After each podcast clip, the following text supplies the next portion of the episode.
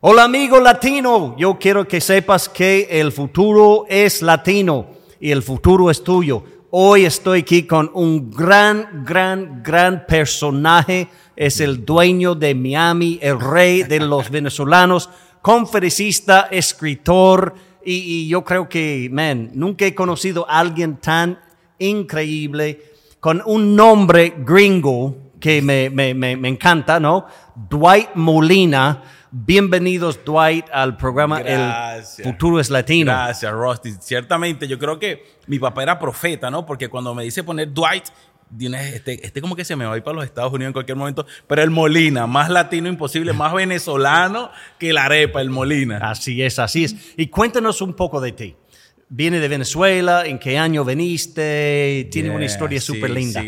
Yo tuve la, la, la bienaventuranza de nacer en una familia cristiana y siempre he escuchado la voz de Dios, ¿no? entre tantas cosas que he hecho. Y en el año 2015, eh, en, una oración, en un momento que yo tenía, estaba lo más loco, Roste, escucha esto, yo estaba en un top de mi carrera profesional, tenía una casa recién hecha a mi gusto, tenía mis empresas, tenía una finca, había comprado propiedades, o sea, estaba con 30 años, yo decía, o sea, ya soy exitoso, o sea, con 30 años alcanzar todo esto, soy una persona exitosa.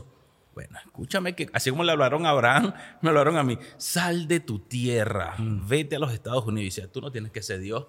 Tú no tienes, eso no es Dios. Dios no le va a decir a un muchacho que le costó criarlo tanto. Bueno, cuento corto, brother, decido embarcarme en mi aventura. Me vengo a los Estados Unidos en el 2015, mayo del 2015, sin mi esposa los primeros meses. Y fue terrible.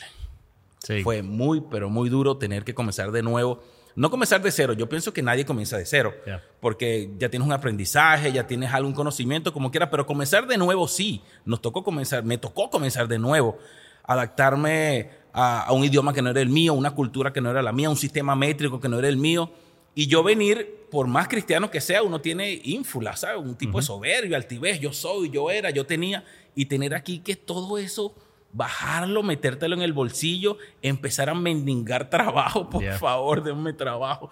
El tema de los papeles, el tema, ah, fue una gran aventura en el 2015. Sí. Y cuenta un poco de eso, porque yo, yo tengo el privilegio de trabajar con muchos inmigrantes y vienen de sus países con sus carreras, sus títulos, pero cuando viene aquí una cosa que le, ah, le duele mucho es eso, ¿no? De, de sentir que ha perdido su, su identidad, su dignidad. Tal cual. Mira, Rusty, mira, este, esto está súper interesante y los venezolanos pueden estar de acuerdo conmigo. Yo creo que lo único bien que hizo el gobierno nefasto este que destruyó mi país fue darnos educación gratuita. O sea, por lo menos mis amigos, mi núcleo, que yo me lo pasaba, mi esposa, como que no teníamos nada que hacer, vamos a sacar otra carrera en la universidad, vamos a sacar otra carrera, ya con la niña, vamos a sacar otra carrera. Empecé a estudiar Derecho en, en la Universidad Central y vamos a sacar otra carrera, o sea, ya tenía economía, vamos a sacar otra carrera. Entonces, tener que llegar aquí y decir que ya no, no importa lo que hayas estudiado, enrolla tu título y métetelo en el bolsillo. Es en el bolsillo que te lo vas a meter. Mientras tanto, mientras aquí no seas abogado, ingeniero, arquitecto, lo que sea, aquí no lo puedes ejercer de manera directa. Y menos si no dominas el idioma. Y es un choque emocional, brother, tener que, que... Bueno, pero yo creo que eso fue una de las cosas que más me impulsó. Una de las personas, que Dios lo bendiga donde quiera que esté, si está vivo, eh, me dijo, tú te vas a devolver pronto porque tú no sirves para eso. Es más, allá vas a trabajar de DJ. Y yo, de DJ sí, con los platos. Cuando me tocaba fregar platos, porque mi primer trabajo fue en un restaurante fregando platos, yo me acordaba de ese bendecido. y yo decía, y yo decía, mira, yo no mire a morir aquí, pues yo no me devuelvo, para no darle el gusto a ese hombre, para no darle el gusto a ese hombre. Y ciertamente yo tenía los platos míos quedaban muy limpios y el piso, cuando me tocaba fregar el piso, porque yo utilizaba un ingrediente secreto, mis lágrimas. Sí. Eso era llorar, llorar. Señor, no eras tú quien me hablaste, yo sabía que no eras tú. Tú no me trajiste aquí para esto. Pero después de tanto tiempo pude entender que todo era parte del proceso, ¿sabes? Todo era parte del proceso. De hecho, de ahí yo saco el material para mi primer libro, Así prospera un inmigrante, que es un manual necesario para todos los inmigrantes. Se habla de ese proceso. Y, y cuéntame un poco de ese libro. Wow, sí. Eh, ¿Cuál es la idea central? La, idea central es el libro. Bueno, para resumirte un poco cómo llegué al libro, luego llegué a Nueva York. Cuando llega mi esposa, nos establecemos en Miami y fue una lucha, ¿no? Entonces yo volví al Dios que me trajo aquí a los Estados Unidos. Yo dije, tú me trajiste con un propósito. Tú no me trajiste aquí a perder el tiempo. Ahora no soy simplemente yo. Ya está mi esposa y están mis hijas. Yo necesito que tú me digas a qué tú me trajiste a los Estados Unidos.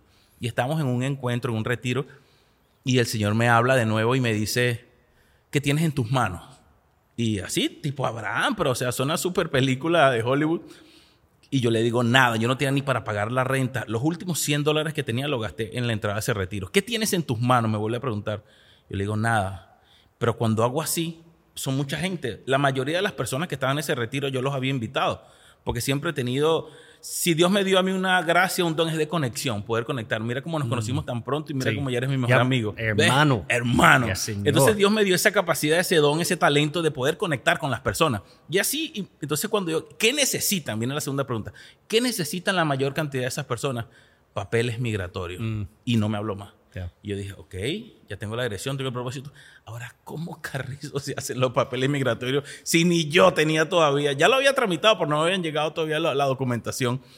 Y empecé yo a trabajar, y empecé a trabajar, empecé a entrenarme. Bueno, empecé a eh, hemos ayudado desde el 2016 hasta aquí más de 7 mil familias. Wow a establecerse legalmente aquí en los Estados Unidos a través de procesos migratorios. Pero no vendiendo papeles y eso, no, no, no, coyotes para Cristo. No, no, Eso es lo que tengo yo, coyotes para Cristo. No, no, no, en Miami menos, eso es horrible.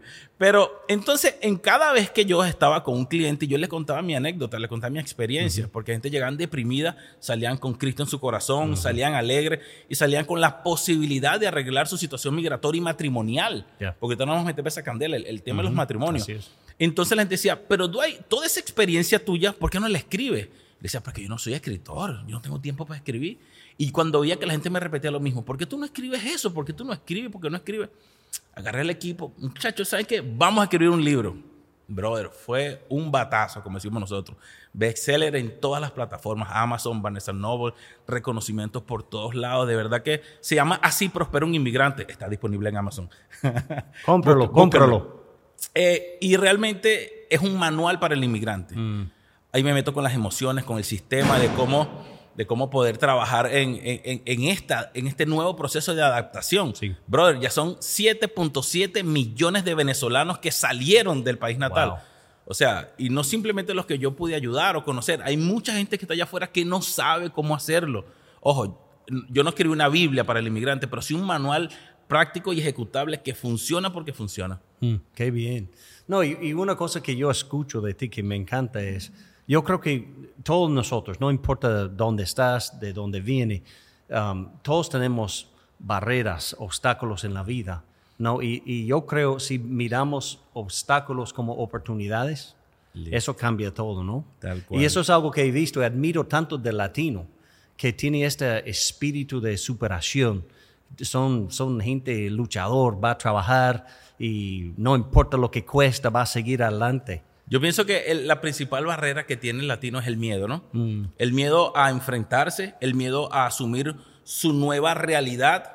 O sea, no, no es capaz de vivir en el presente, en su situación en la que está real. Entonces tiene miedo. ¿Miedo a qué? A salir de la caja de confort, a, a su caja de seguridad donde tiene todo, todo supuestamente bajo control y no tiene nada cuando yo le enseño a mis discípulos esto, o sea, miedo, hazlo con miedo.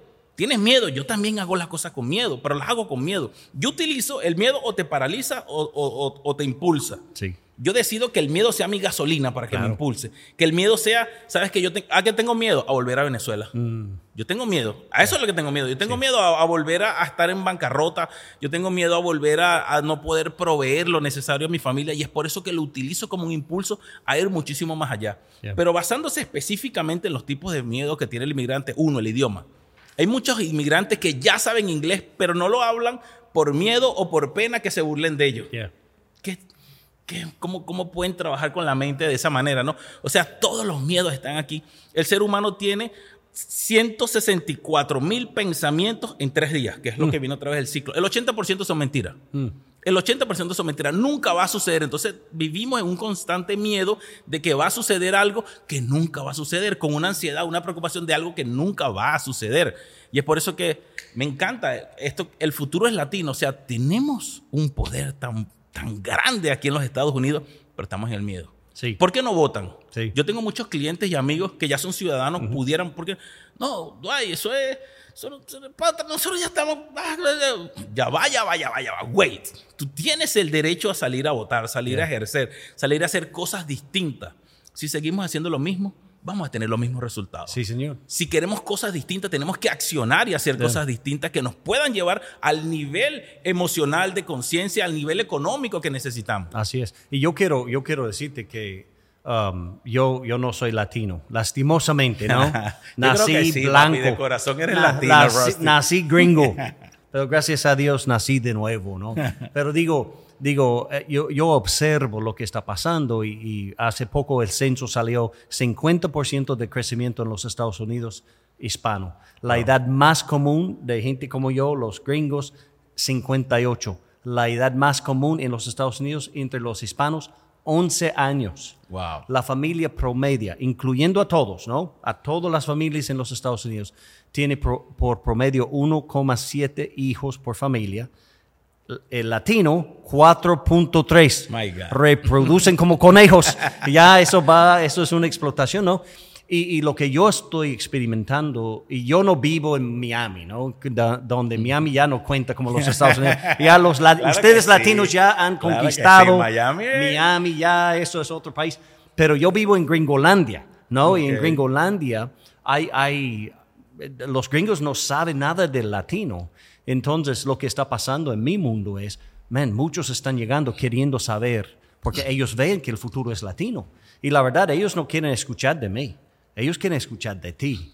Y, y una cosa, estuvimos hablando el otro día, ¿no? De que yo, yo quiero, y tú me ayudas, ¿no? Abrir los ojos a los latinos que están aquí, ¿no? Porque yo creo que muchos, y he, he trabajado con latinos 27, 8 años. La verdad, amo los latinos, ni me gustan los gringos, no sirven para nada. Pero, pero digo, yo veo su gente de fe, gente de familia, trabajan durísimo, tienen esa proyección, están soñando de algo en el futuro. Y, y todo eso, yo creo, los valores, Dios va a salvar a mi país gracias a ustedes, pero siempre y cuando que abran los ojos y vean que hay oportunidad aquí que jamás hubiera imaginado. ¿Tienes cuántos años? 40. En 20 años, Dwight, en 20 años, si tú deseas, yo creo que tú puedes tener influencia en los Estados Unidos como nunca imaginaba. Amén. Porque el futuro es latino. Imagínate, los Estados Unidos aún sigue siendo uno de los poderes más grandes del mundo. Y, y si tú comienzas a soñar así, siendo líder, siendo, siendo visionario, siendo empresario, siendo un hombre de fe, un pastor, ayudando a las personas, yo, yo creo que ni puedes imaginar. Yo recibo esa palabra profética. Menos mal que todo quedado grabado. Menos mal que YouTube nunca se va a acabar. Van a ver que el cumplimiento de esta palabra, puede sentir poder en esa palabra. Y es tremendo, brother. Pero simplemente el, el requisito principal es creerlo. Así o sea, es. somos hombres de fe. Todo aquel que creyere, listo. O sea, ahí está, en el creer, ¿no? El problema está en que las personas no creen. Sí. El latino piensa que como ya llegó y de repente solucionó su problema migratorio, la- ¿quién tiene la culpa de todo esto? Hollywood, brother. Claro. Tú porque naciste gringo, gracias a Dios, pero si, si lo ves desde el otro aspecto, siempre nos ha vendido, no se puede, que los gringos, que Estados Unidos, te van a meter preso, que no hable, que te van a demandar. Que, entonces viven como en un miedo, como que ya yo estoy aquí, Sí. yo no quiero que me saquen, Claro. yo no quiero que me saquen, pero no te van a sacar, ojo, a menos que te pongas a hacer locura, ¿no? Pero tú tienes derechos, muchísimos derechos. De hecho, te, te tienen la mente tan psicoseada, te digo, Miami es vive un, vive un terror, viven como en una cúpula. ¿Por, ¿Por qué no salen? ¿Por qué tú crees que no salen? Porque no quieren enfrentarse a la realidad americana. A Gringolandia. A Gringolandia, porque piensa que Gringolandia es como Hollywood lo vendió Sí. por tantos años. Pero cuando yo trabajo, también una de, la- una de las empresas que manejo es yo a través de, de- de la influencia, las plataformas, conecto empresas americanas que necesitan trabajadores por la falta de trabajadores americanos que no quieren limpiar jardín, que no quieren matar pollos, que no quieren in- infinidad de fábricas e, e industrias que los gringos normalmente no les gustan hacer y necesitan la mano de obra latina. Entonces yo conecto gente latina para estas empresas y a través de estas empresas ellos pueden obtener sus papeles, pero la mayoría no está en Miami. Sí. Cuando estas personas se mudan de Miami a Atlanta, a Michigan, a New York, cuando dicen que, wow.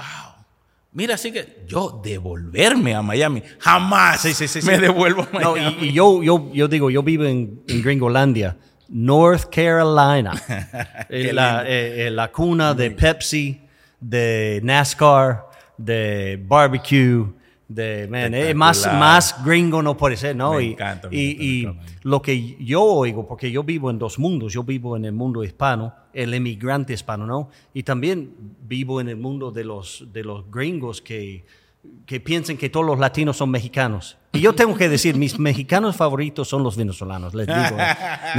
No, no, Eso, vamos a pero, pero es como, e- es un desconocimiento y, y- y muchas veces tienen me- temor también, porque gente nueva, no conocemos, no sabemos cómo son, qué quieren de nosotros. Pero lo que está pasando, escuche eso, lo que están diciendo la gente blanca ahora en North Carolina, los que todo el mundo piensa que son muy racistas, ¿no?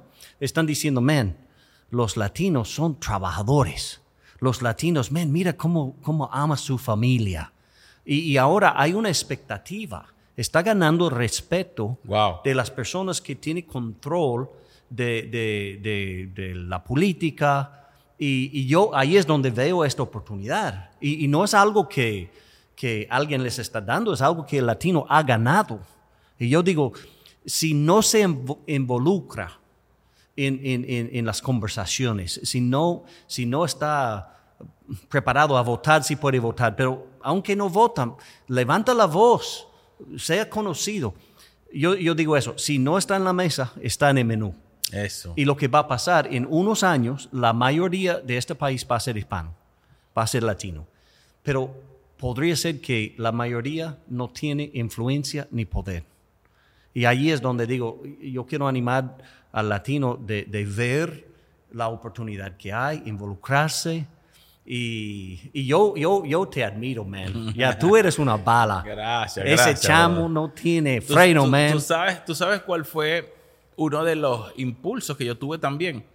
Y que si me están escuchando gente venezolana o suramericana, que el país tenga problemas, yo no tengo país de vuelta. Yeah. O sea, yo tengo que ganar o ganar. No tengo opción de que, bueno, las cosas salieron mal, me voy a devolver a mi país. O sea, aquí están, varios de los productores son venezolanos que están aquí y saben de lo que estoy hablando. Venezuela, y después que conociste esto menos, ya mis hijas no, no- casi que ni hablan español, yo tengo que, hablemos en español, hablemos en español. Entonces, son cosas que no- yo no tengo país de vuelta. Yo vine a ganar o a ganar. Yeah. No ha sido fácil, no. Yeah. Ha sido rápido, no.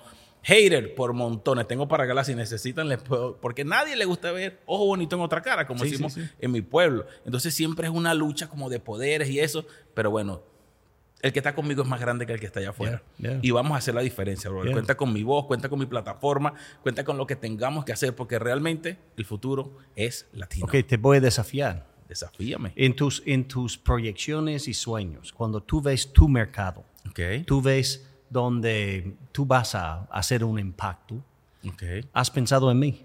Claro. En el gringo. a- a- ayer, ayer soñé contigo. No, pero eso, eso sucede mucho, ¿no?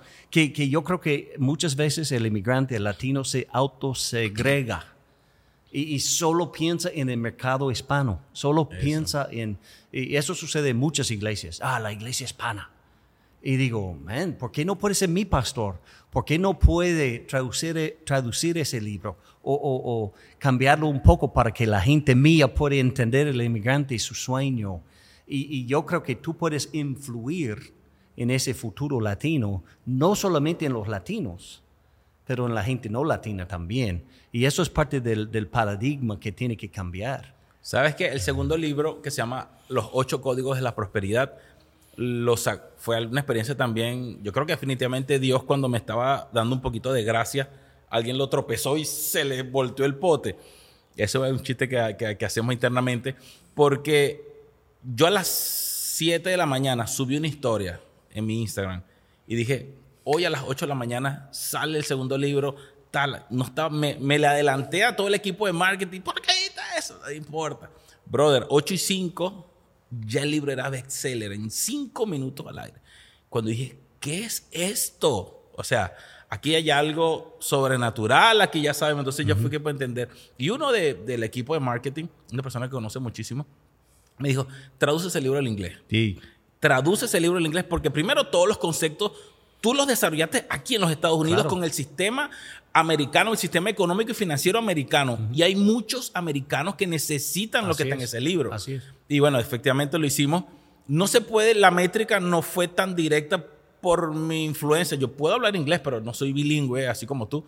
Eh, y entonces como que el mensaje de marketing, pero el contenido está muy valioso. Por esto tú me estás dando, voy a dar Yo un te favor. ayudo. Papi, Yo conozco gringos, bro, Y yo lo voy a vamos, promocionar. Y vamos allí a Sí, medias. señor. No, yo digo, yo digo que, por ejemplo, yo, yo he, mi vida ha sido enriquecido tanto, porque una cosa de, de los gringos es que nosotros somos transaccional.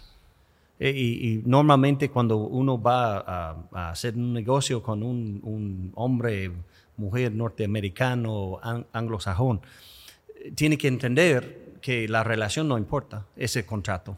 Eso. Y después puede ser amigo, ¿no? Pero eh, eh, amigo, amistad no tiene nada que ver. En cambio, el latino, todo tiene que ver con la Una relación. relación, claro. Y el americano ha llegado a ser muy individualista. Si va a los parques en, en North Carolina, va a haber dos grupos. Va a haber gente individuales caminando con su mascota, haciendo ejercicio, o va a haber familias latinas.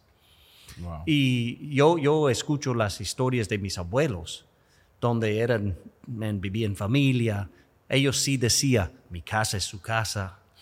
No, ahora el, el gringo dice, dice, my Starbucks is your Starbucks. No invitamos gente a nuestra casa, ¿no? Tal cual. Este, y, y yo creo que yo creo que el americano añoro lo que ve en el hispano.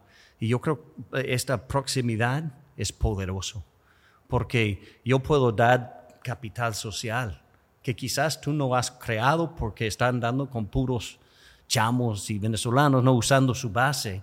Claro. Y, y- pero lo que tú me das a mí es esperanza para el futuro y realmente creo que ustedes son super- superhéroes que han venido aquí a salvar la- el futuro de sus hijos y salvando el futuro de sus hijos va a salvar el futuro de mis nietos. Wow, y te, te doy gracias por estar aquí, bro. No, no, no, claro que sí, de verdad que es algo, o sea, diste, explicaste en, en- en pocas palabras algo que siempre lo vemos, solo que no, no nos ponemos en los zapatos de aquella persona, del gringo como tal, del americano local.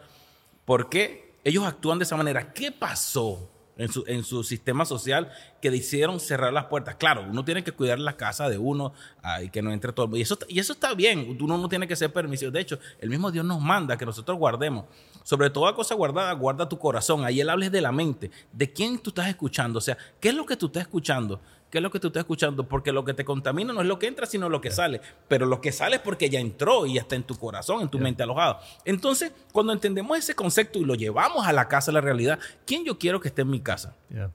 Ya estoy cansado de que me roben, ya estoy cansado de que chismen de mí, estoy cansado de que... Y es por eso que muchos pastores... ¿Tú sabes quiénes son difíciles de tener amigos? Los pastores. Sí. Amigos reales. Así es. Los profetas menos, o sea, Sí. porque se cuidan tanto de que, que lo señalen, que lo que le digan. Entonces, nosotros llegamos con, con un tipo de cultura, esperamos los fines de semana.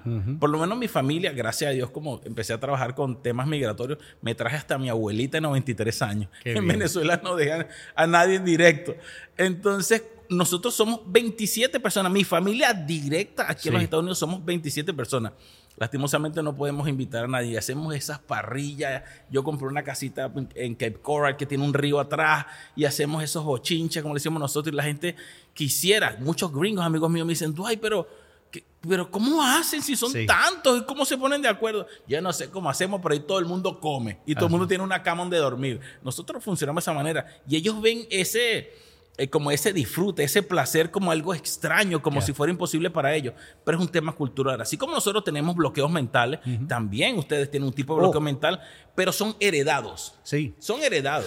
Y yo creo que en nuestra cultura lo que ha sucedido es hemos convertido en tan individualista, ¿no? Eso. Que no hay, bueno, comienza con rela- relativismo, cuando, cuando el americano dejó de creer en Dios y comenzó a mirar a sí mismo como el centro del universo. Lo que sucede, el problema es que si no hay, no hay verdad absoluto, entonces no hay base de tener una relación sólida. Tiene que tener algo más allá en que creemos para unirnos, si no es solo conveniencia. Entonces, este se ha convertido en individualismo que se ha producido materialismo. Entonces el americano no existe fuera de las cosas que tiene. Y si tú miras la familia americana, tiene una familia con 1,7 hijos. No, el pobre coma 7 nunca come bien, ¿no? Pero digo, eh, eh, eh, están, no comen alrededor de, la mesa. Ah, el niño está ahí mirando su iPad, mirando la tele. Este, el papá, mamá no hablan entre sí. Y para, para sentir con placer o un poco de placer, compra algo. Y, entonces yo creo que miran el latino y ve eso, man, mira, está en fiesta. El, el americano no sabe hacer fiesta. No, tú has ido a una fiesta americana. Aburrida. Oye, chico, mira, si no has ido a una fiesta americana, le, le, digo, no vayas. No fiesta. Va a llegar a tiempo pero tiene tiempo a comenzar y tiempo a terminar. Tal cual. No, no y si comienza a las 6, tiene que estar a las 5.55. Sí. No llegue a las 6.15. Y a las 8 termina. A las 8 ya, para afuera. Se apaga el equipo de sonido a las 8, chao. no tienen sabor, no tiene sandunga. No, Nosotros en Venezuela comenzaba la fiesta a las 7 de la noche y terminaba el domingo. Claro, no, no. Con sopa, el sancocho en la mañana. Exacto, invita a todo el mundo. Y, y, yo creo que todas estas cosas, eh, eh, es por eso yo estoy muy contento con lo que veo que va a venir. Y yo creo que... Mira, hay, un principio, Rusty, con, con el tema de, del relativismo. Ciertamente, en la Biblia se establece, ama a tu prójimo como a ti mismo. O sea, yo tengo que ser el primero de la cadena. Yo tengo que amarme a mí mismo, conocer mis emociones, saber hasta dónde estoy dispuesto a amar a mi prójimo. Yo no puedo salir por allí, venga, voy a amarlo. Ya va, ya va. Yo tengo que conocerme y amarme a mí mismo para después desarrollarme.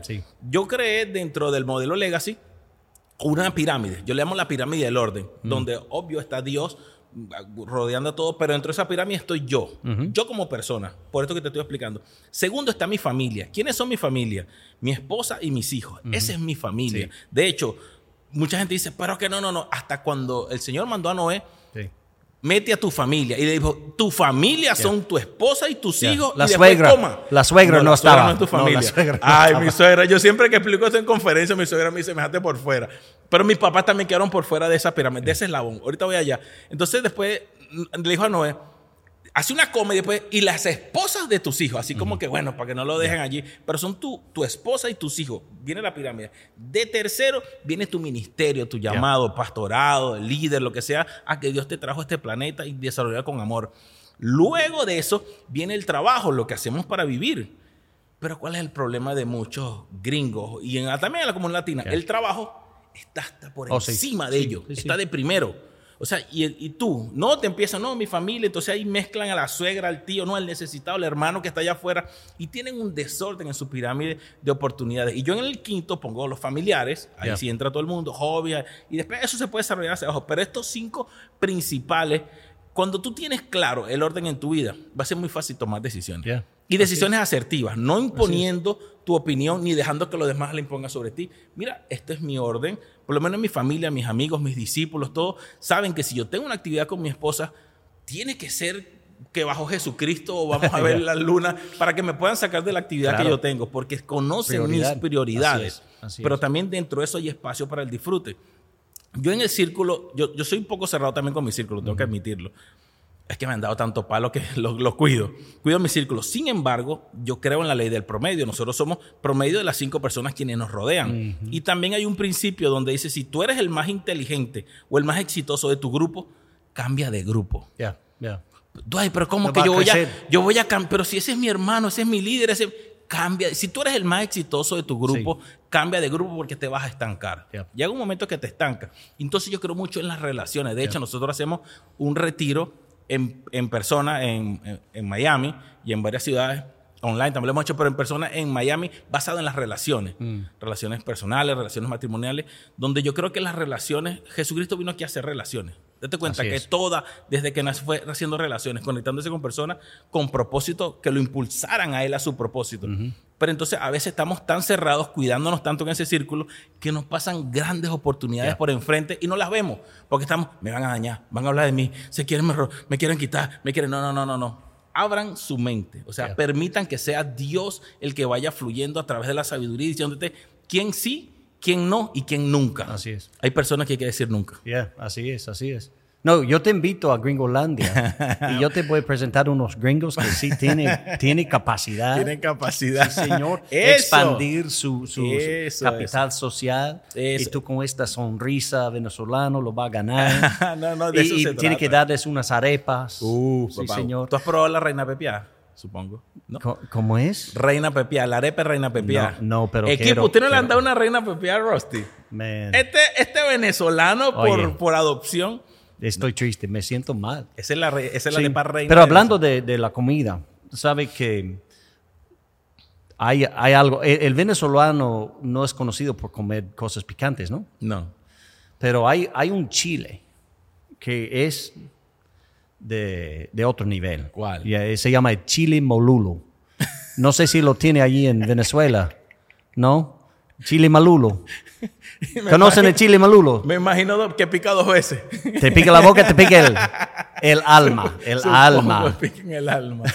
No, y lo que queremos animar a la gente, ¿sabe que Jesucristo dijo, sal que no tiene sabor no, no sirve para nada, Eso. ¿no? El chile que no pica es el chile que no sirve. wow. ¿Ve? Poderoso. Entonces yo digo, man, mi amigo latino, no importa sus estatus legales, tiene que levantarse, ser conocido, tiene que ser como el chile malulo, o sea, un chile malulo. Pica donde Eh, sea. eh, Exacto, pica donde sea, porque yo creo que tu influencia aquí en este país va a ser un futuro mucho más brillante y el futuro es latino. No importa que hablen de ti, no importa que te tiren. O sea, de mí me han sacado hasta por televisión, difamándome. Sigo adelante, sigo adelante porque yo sé que a que Dios me trajo. Yo sé que es lo que estoy haciendo y estoy completamente convencido de que todo obra para bien. Ah, oh, Escucha, mira, mira esto, mira esto, que, eh, mira, mira esta perla. Mira esta perla que ya estamos poniendo el tren de aterrizaje. Yo no sé cuánto tiempo queda aquí, pero escuchen esta perla. Nosotros los cristianos, yo sé que esto lo van a escuchar mucha gente, pero nosotros los cristianos tenemos un versículo de excusa. Metemos la pata, erramos, tranquilo. Todo obra para bien. Todo obra para bien. Y perdiste una cantidad de plata, perdiste el matrimonio, perdiste. Todo obra para bien. Pero sacamos ese pedacito. Resulta que más adelante dice: todo obra para bien conforme al propósito por el cual fuiste enviado. Si tú estabas caminando en tu propósito y te estrellaste, todo obra para bien. Pero si tú estabas de cabezón, metido con una mujer que sabías que no te convenía, en un negocio que sabías que no te convenía, en una situación que sabías que no te convenía y te estrellaste, perdiste, nada que obra para bien. Eso no obra para bien, vuelve a comenzar de nuevo. Sí. Pero ¿qué es lo que pasa? Que nosotros en nuestra cultura nos enseñaron, tanto la cultura latina como la cultura cristiana, que no podemos fallar. Ya. Somos imbéciles. Todo No. lo puedo en Cristo que me fortalece. Y no vas a perder. Y no acepto la pérdida. Porque yo lo puedo. Y tú no te divorcias. Y tú. Llega un momento donde tú tienes que hacer un stop en tu vida. Sí. Y tú vas a seguirte embarrando en ese mismo lodo o dices un stop. ¿Sabes qué? Perdí. ¿Sabes qué? No me fue bien. Ajá. ¿Sabes qué? Voy a comenzar de nuevo. ¿Sabes qué? Me rindo. Yeah. Dios, ayúdame, no puedo más con esto. Y volver a comenzar de nuevo. Y si tú de repente, si tú que estás escuchando este podcast en este momento, sientes que tu vida está avanzando en el mismo ciclo y no puedes terminar y no puedes terminar, yo te recomiendo que hagas un stop. Busques un mentor, primero un stop. Busca un mentor que te pueda ayudar a salir. Un mentor no con libros, un mentor no con plataforma, un mentor con cicatrices, que él a través de sus enseñanzas y sus aprendizajes y sus golpes te puede enseñar cómo salir de ese ciclo. Tercero, no te apartes. Bueno, sería lo primero, pero no te apartes de la búsqueda de Dios, porque tú puedes caer en ciclos depresivos o en ciclos de ansiedad, sobre todo como migrante. Pero lo importante es que estés convencido de que Dios te va a sacar de allí. Y si perdiste, dilo, perdí, me rindo. Está permitido equivocarse. Eso yo le enseño a mis discípulos. ¿Sabes qué? Está permitido equivocarse. No importa lo que esté pasando, no importa lo que sea, está permitido equivocarse. Oye, gente, ya has oído del rey de los venezolanos, el dueño de Miami, eh, eh, el, el venezolano con el, con el nombre gringo Dwight. Dwight, muchísimas gracias, No, bro. gracias a ti, y, y vamos a ir caminando juntos a ese futuro latino. Amén, seguro que sí. Porque el futuro es latino. Así es. Yes. Excelente, man. Excelente. Papi.